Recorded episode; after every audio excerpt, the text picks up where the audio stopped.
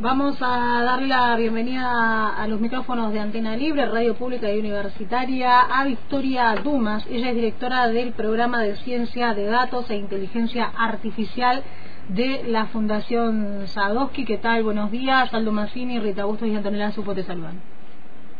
Hola, buenos días eh, a ustedes y a toda la audiencia. Muchas gracias eh, por darme la posibilidad de estar charlando con ustedes. Bueno, tenemos entendido que eh, la, la, Fundación eh, ha, participado junto con abuelas en una iniciativa llamada Inteligencia Artificial por la Identidad. ¿Querés contarle a la audiencia, en principio, qué es la Fundación Sadowski, cómo llegan a abuelas y, y cómo trabajan en este proyecto? Sí, bueno, la Fundación Sadowski es una institución público-privada que depende eh, del Ministerio de Ciencia y Tecnología de la Nación y bueno y de las cámaras eh, del software que eh, a través de distintos mecanismos y programas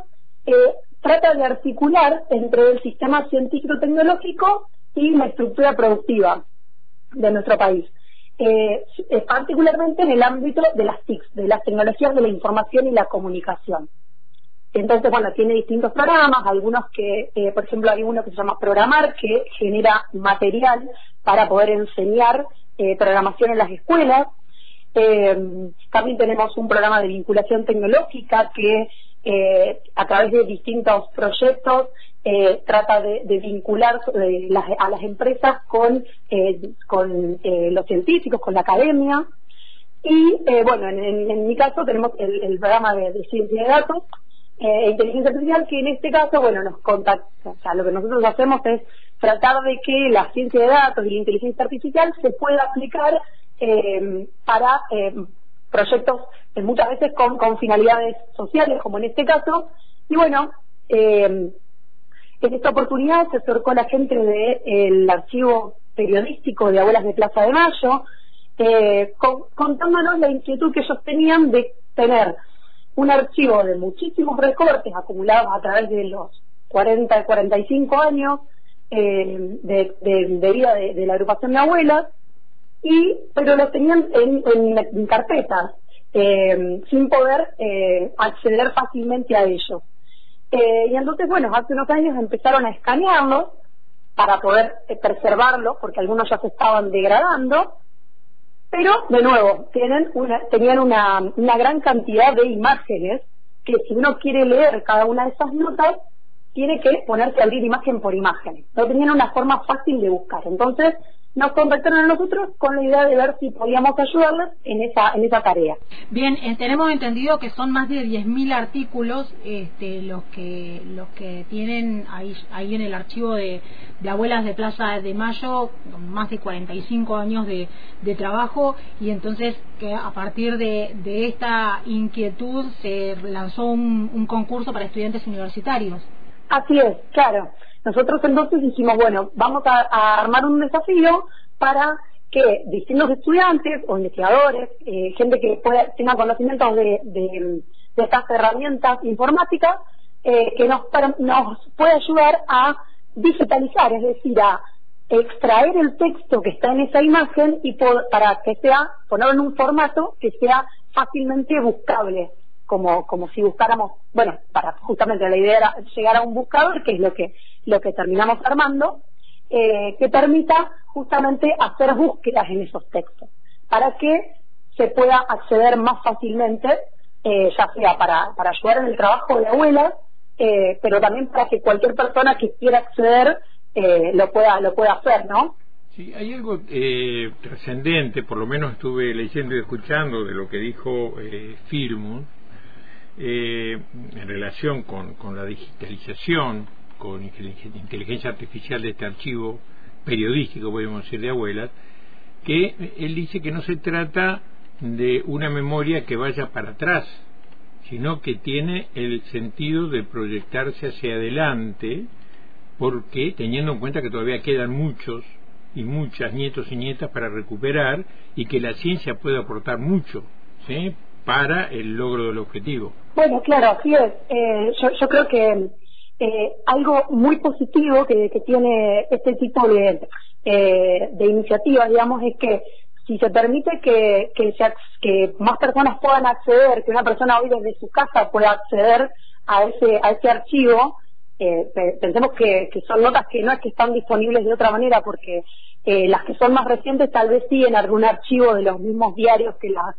eh, que las publicaron estén, pero las que son más antiguas no, no están. Entonces, eh, sabemos que en muchos casos este archivo periodístico ayudó a, descubrir algunos de los, de los casos de las, de las apropiaciones en su momento y, bueno, entendemos que eh, por ahí eh, hoy lo que pasa también es que hay muchas, eh, hay se, encuentran muchos más casos cerca de donde están las, las sedes de abuelas. pensamos que de esta manera alguien podría acceder desde cualquier lugar del mundo y eventualmente ponerse a, a, buscar información en ese, en ese archivo tan valioso eh, sin necesidad de tener que acercarse a, la, a la casa de abuelas, ¿no? Bien. En un principio, al menos. ¿Cómo, ¿Cómo fue el trabajo de articulación con, con una universidad pública? Bueno, en este caso, eh, nosotros eh, trabajamos, bueno, el, el, el, desafío fue planteado eh, para que pudiera notarse quien quisiera, eh, y en este caso, bueno, trabajaron eh, estudiantes los, de distintas universidades, incluso no, estaba eh, restringido que fueran estudiantes universitarios, sino que, bueno, por alguna cuestión, la, mayoría que se fueron anotando sí eran, eran estudiantes, pero bueno, entre los ganadores hay, hay estudiantes, sí, de la, de la Universidad de Buenos Aires, el primer puesto, de la Universidad de La Plata, el, segundo puesto y el tercero, bueno, son tres estudiantes de, eh, fue bastante federal el, el, el, tema de los ganadores, eh, hay estudiantes de uno de Córdoba, uno de eh, Chaco y el otro de eh, Santa Fe. Así que bastante, sí, de, de, distintas, hubo representación de distintas universidades. Bien, eh, ¿Qué, ¿Qué, desafíos quedan para eh, recuperar la identidad de tantos nietos y nietas que están siendo buscados aún y cómo, cómo crees que puede colaborar con esto el desarrollo de, la inteligencia artificial? Bueno, es una muy buena pregunta. Yo creo que eh, hay, como decía antes, hay, estamos en una época en donde por ahí pensamos que toda la información está, está disponible en, en Internet y la verdad es que hay muchísimos archivos, eh, porque digo esto que le pasa a abuelas, le pasa a muchas organizaciones, hay muchísima documentación que no, no está disponible. Eh, si nosotros podemos, a través de iniciativas como esta, ir disponibilizando eh, y, dar acceso a esa, a esa información, eh, creo que podemos dar una ayuda para que más personas puedan interesarse y tal vez sin necesidad de, sabemos que es un proceso súper complejo, este de, de bueno, de desconfiar de la propia identidad, de pensar que que quizás eh, no es la no es la identidad real, ¿no? Eh, entonces, eh, si es algo, es un proceso que puede empezar desde una búsqueda personal, no sin necesidad de consultar a, una agrupación, de abrirse a, conversarlo con alguien, creo que puede ser algo algo muy positivo en la medida, bueno, que está, esto se puede ir disponibilizando. así que creo que esa, ese sería el, el aporte. Y también, bueno, eh, tengamos en cuenta que ya somos, eh, la, mayoría de las personas que trabajaron en este desafío no vivieron en la época de la dictadura. Entonces, eh, también estar leyendo, es un trabajo muy grande que tuvo que hacer para poder desarrollar los algoritmos después, un trabajo muy grande de etiquetado manual que implicó leer estas notas. O sea, que era material de una época que, de hecho, yo tampoco viví. Entonces, era como que leer eso hace también que,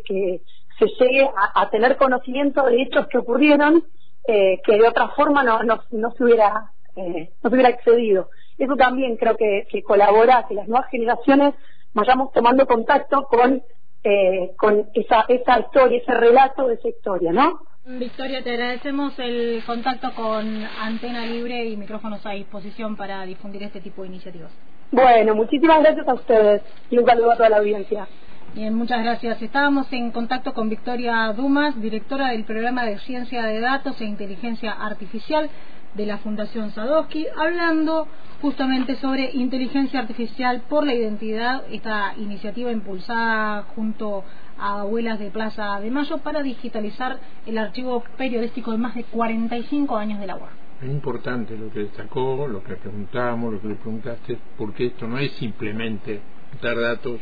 de lo que ha pasado para decir, bueno, tenemos esto como antecedente histórico, sino que hay referencias